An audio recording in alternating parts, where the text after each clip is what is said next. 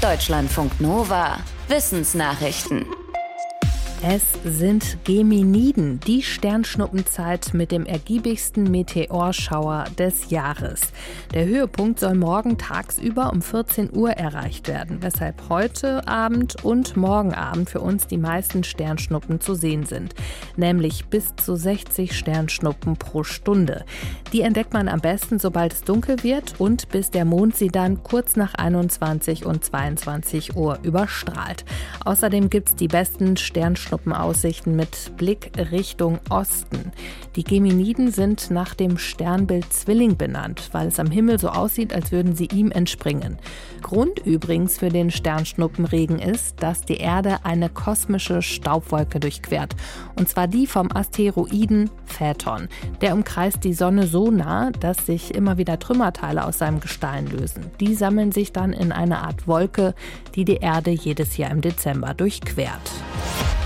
In Großbritannien will die Regierung das Erbgut von 100.000 Neugeborenen sequenzieren und speichern lassen. Nach Angaben der Gesundheitsbehörden handelt es sich um die größte Genomstudie weltweit. Ziel ist es laut den Behörden, rund 200 mögliche Erbkrankheiten besser erkennen und behandeln zu können. Von denen sind bisher jedes Jahr rund 3000 Kinder betroffen. Die Erbgutanalysen sollen nächstes Jahr auf freiwilliger Basis beginnen und in zwei Jahren abgeschlossen sein. Danach könnte so ein Verfahren in Großbritannien routinemäßig kommen. Der britische Gesundheitsminister spricht von einer Revolution der Gesundheitsversorgung. Allerdings ist die lebenslange Speicherung von Erbgutdaten umstritten, zum Beispiel weil die Daten gestohlen und missbraucht werden könnten. Jede Menge Atomenergie, aber sicher und sauber. Das verspricht die Kernfusion. Schon lange wird daran geforscht, mit nur kleinen Erfolgen. Laut Medienberichten soll es jetzt aber einen großen Fortschritt gegeben haben. Ein US-Forschungsteam soll es zum ersten Mal geschafft haben, bei der Kernfusion mehr Energie zu gewinnen als zu verbrauchen. Kernfusion arbeitet wie Atomkraft mit Atomkernen. Aber anstatt die Atomkerne zu spalten, werden sie verschmolzen. Auch dabei entsteht Energie und zwar Fachleuten zufolge klimaneutral, fast ohne Atommüll und die Gefahr von Unfällen. Das Problem, für eine Kernfusion braucht man sehr hohe Temperaturen und jede Menge Energie. Bis jetzt musste immer mehr Energie reingesteckt werden, als am Ende dabei rauskam. In Deutschland gelten knapp eine Million Menschen als Langzeitarbeitslose. Sie hatten seit über einem Jahr keinen Job mehr. Das IAB, das Forschungsinstitut der Bundesagentur für Arbeit, hat mehr als 5000 Langzeitarbeitslose befragt. Heraus kam, dass spezielle Coachings den Menschen helfen könnten, besser zurechtzukommen. Die Befragten hatten alle in speziellen Programmen unterschiedliche Beratungen erhalten.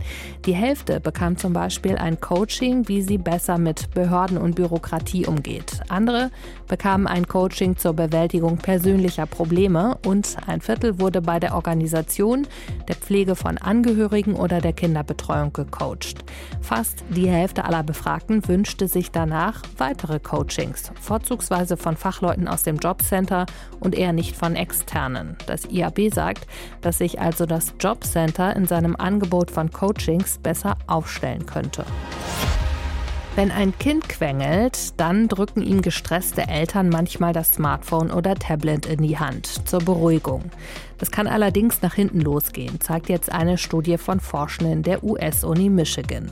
Sie sagen, Kinder, die häufig auf diese Weise ruhig gestellt werden, lernen weniger gut eigene Gefühle zu bewältigen. Denn die frühe Kindheit zwischen zwei und fünf Jahren ist entscheidend dafür, wie sich emotionale und Denkprozesse entwickeln.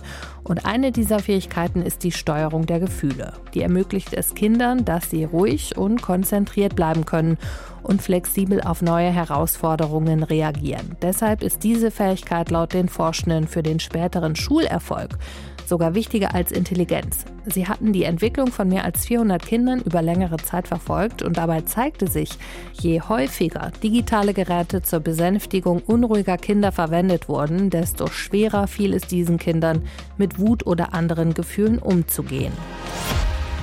Für alle, die Brille tragen, ist es gerade wieder nervig. Ständig beschlagen die Gläser. Das liegt am Temperaturunterschied zwischen draußen und drinnen und auch an der Atemluft, die zusätzlich beim Masketragen am Glas kondensiert.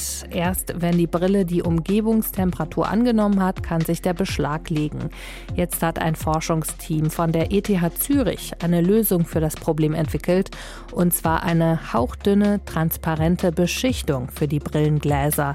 Diese Nanobeschichtung besteht aus Gold und Titanoxid. Laut den Forschenden nimmt sie von der Sonnenstrahlung einen großen Teil der Infrarotstrahlung auf und heizt sich so auf. Und zwar um bis zu 8 Grad Celsius. So kann laut den Forschenden ein Beschlagen verhindert werden. Ihre Entwicklung könnte auch für Autoscheiben genutzt werden. Deutschlandfunk Nova